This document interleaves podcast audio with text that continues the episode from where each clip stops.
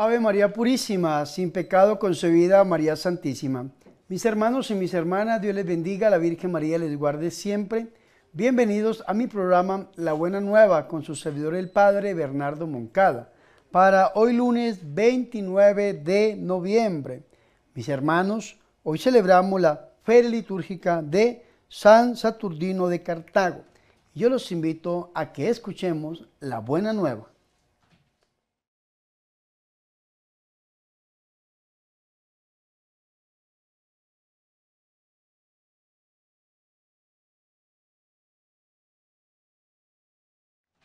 El Señor esté con ustedes. Proclamación del Santo Evangelio de nuestro Señor Jesucristo, según San Mateo. Cuando Jesús regresó a Cafarnaón, se le acercó un centurión para rogarle y le dijo, Señor, tengo en casa un criado que está en cama paralizado y tiene muchos dolores. Jesús le dijo, voy a curarlo. Pero el centurión replicó, Señor, no soy digno de que entres a mi casa. Basta que lo mandes de palabra y mi criado quedará sano.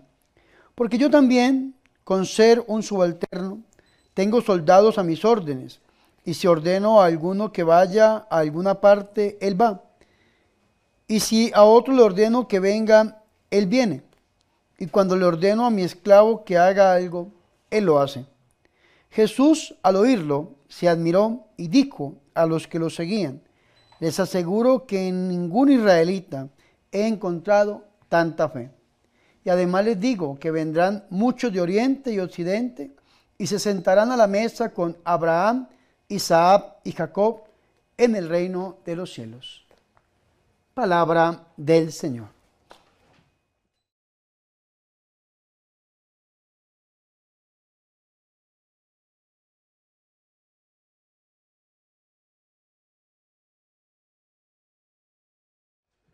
Mis hermanos y mis hermanas, qué alegría para nosotros escuchar la palabra de Dios, el Santo Evangelio, la Buena Nueva, para este lunes 29 de noviembre. Mis hermanos, recuerden que estamos en la primera semana de Adviento y este tiempo litúrgico nos va a enseñar, mis hermanos, una palabra muy bonita, que es la palabra conversión. Tenemos que volvernos a nuestro Señor y Salvador Jesucristo. Y entonces a la medida que este tiempo, mis hermanos, va desarrollándose, empiezan a aparecer grandes figuras de la Sagrada Escritura. La primera lectura por lo general está tomada del profeta Isaías. Ya después, a través de las lecturas bíblicas, aparecerán figuras como Juan Bautista, San José, la Santísima Virgen María, para terminar con nuestro Señor y Salvador Jesucristo. Por eso la última semana de Adviento vamos a meditar en los evangelios de la infancia, San Mateo y San Lucas. Y esto es bonito, mis hermanos, que nosotros lo tengamos en cuenta porque en este llamado de conversión hoy aparece un personaje, un personaje un poco controvertido, si nosotros lo podemos ver de esa manera. ¿Por qué? Porque este personaje es un centurión romano. Y vea qué importante esto, porque antes de entrar de lleno a esta perícopa, tenemos que ubicarnos, mis hermanos y mis hermanas, en el Evangelio según San Mateo. Nuestro Señor Jesucristo en el capítulo 5 del Evangelio de San Mateo sube al monte y allí el Señor da un gran discurso. Este discurso, algunos biblistas lo llaman el discurso evangélico, capítulo 5, 6 y 7 del Evangelio según San Mateo. Cuando el Señor Jesucristo al final del capítulo 7 baja del monte, entonces inicia el capítulo 8, versículo 1 y dice, cuando bajó del monte fue siguiéndole mucha gente. Y de ahí inicia, mis hermanos, lo que es el capítulo 8 y 9, una sección narrativa que nos habla de 10 milagros. El milagro número 1 lo vemos en la curación de un leproso. Y el milagro número dos lo vemos en la curación del criado del centurión que se le presenta hoy a nuestro Señor y Salvador Jesucristo. Este centurión probablemente es romano. Y recordemos que los romanos son mal vistos por los judíos porque es un imperio invasor y opresor. Los romanos, mis hermanos, desde el año 67 antes de Cristo, con Pompeyo, habían entrado en la Palestina y al entrar en, la Tierra Santa, al entrar en Canaán, entonces, mis hermanos, lo que hacen es esclavizar este pueblo. Ya ustedes saben, no lo gobernaban directamente, sino lo gobernaban indirectamente a través de un rey. Ellos habían puesto un rey llamado Herodes, un rey legítimo, y entonces ya conocemos toda la historia de Herodes y después de sus tres hijos, por eso se llamaban los tetrarcas, los tres hijos de Herodes que gobernaban según sus apetencias para poder ellos pues entregar resultados a este imperio romano. Entonces es importante porque cuando estos pueblos eran pueblos que se levantaban en armas o, se levantaban mis hermanos y mis hermanas en alguna violencia que era mal vista para el, el, imperio romano, entonces enviaban su ejército. Y entonces el ejército se movía por legiones, la legión aproximadamente, dicen algunos, son de unos 5.000 hombres, se movían por legiones, pero cada legión se dividía en lo que se llamaban las centurias.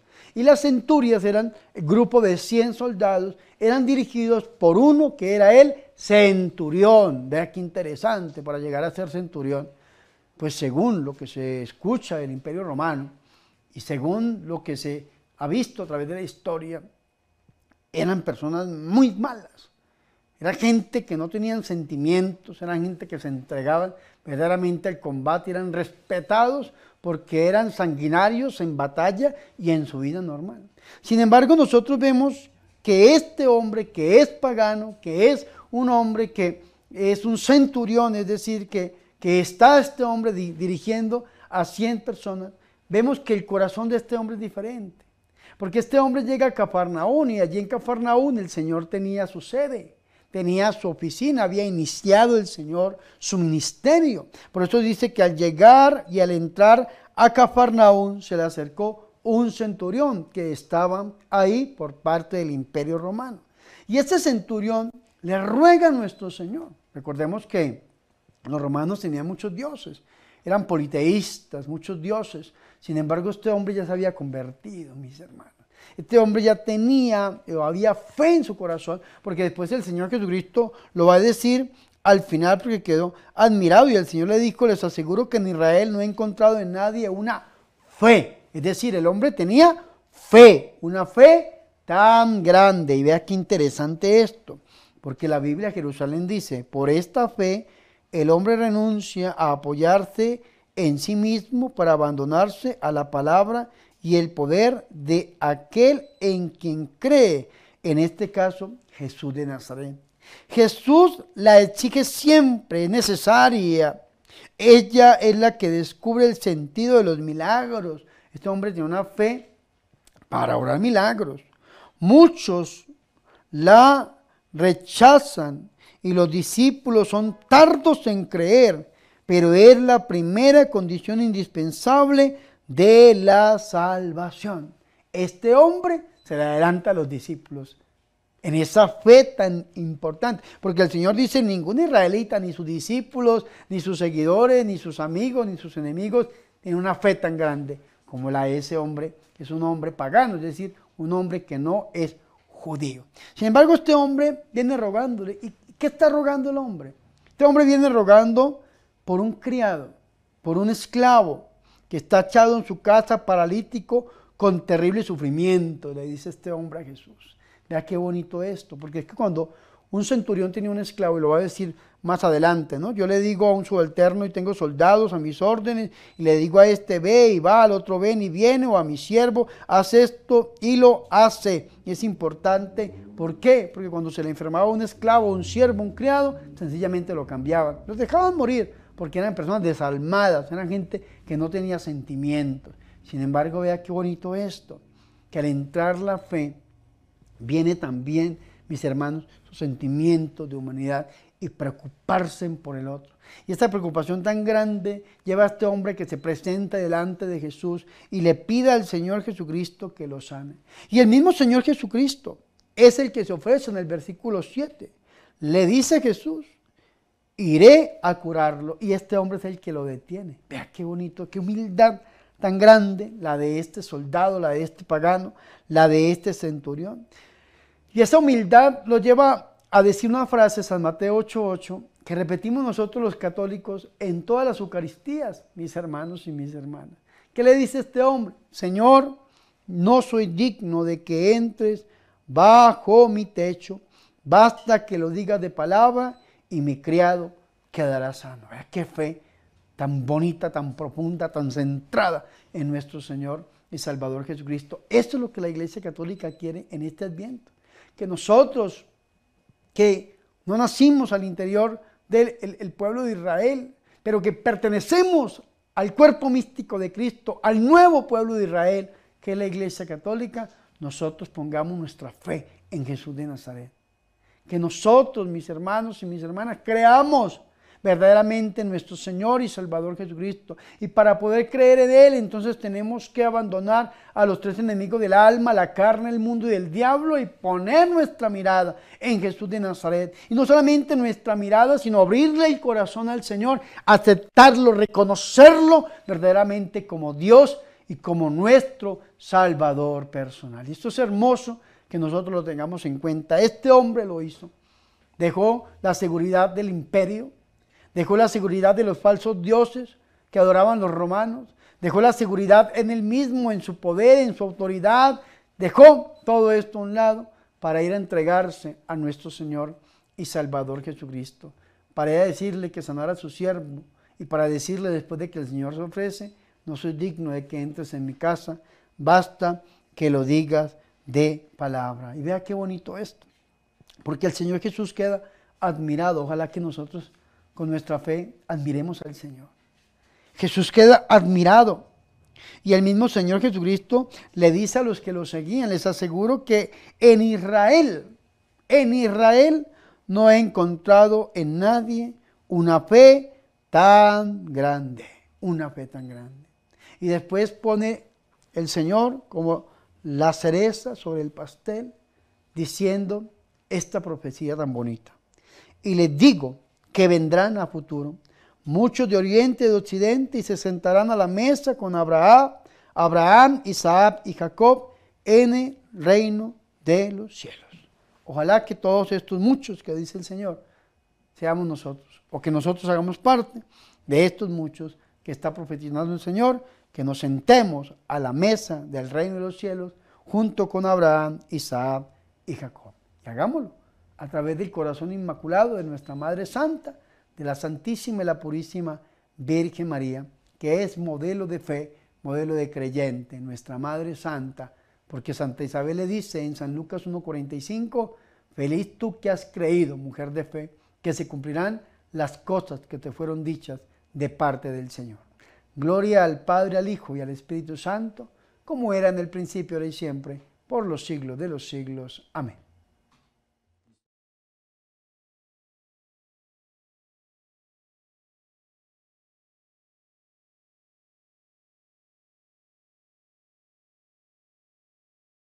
Mis hermanos y mis hermanas, yo los invito a que hagamos oración.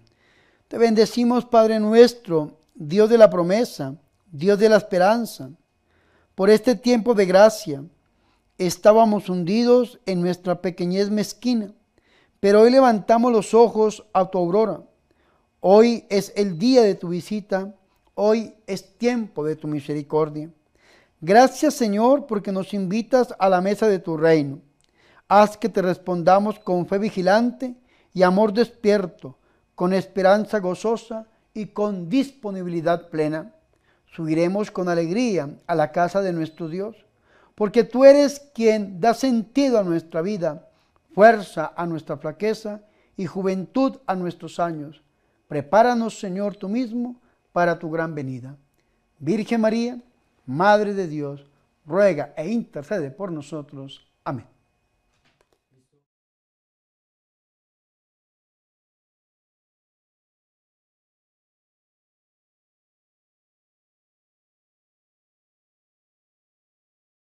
Mis hermanos y mis hermanas, hemos llegado al final de este programa La Buena Nueva con su servidor el Padre Bernardo Moncada para hoy lunes 29 de noviembre.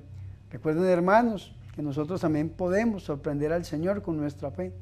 Debemos acercarnos a Él creyendo que Él es capaz de hacer lo que prometió que haría.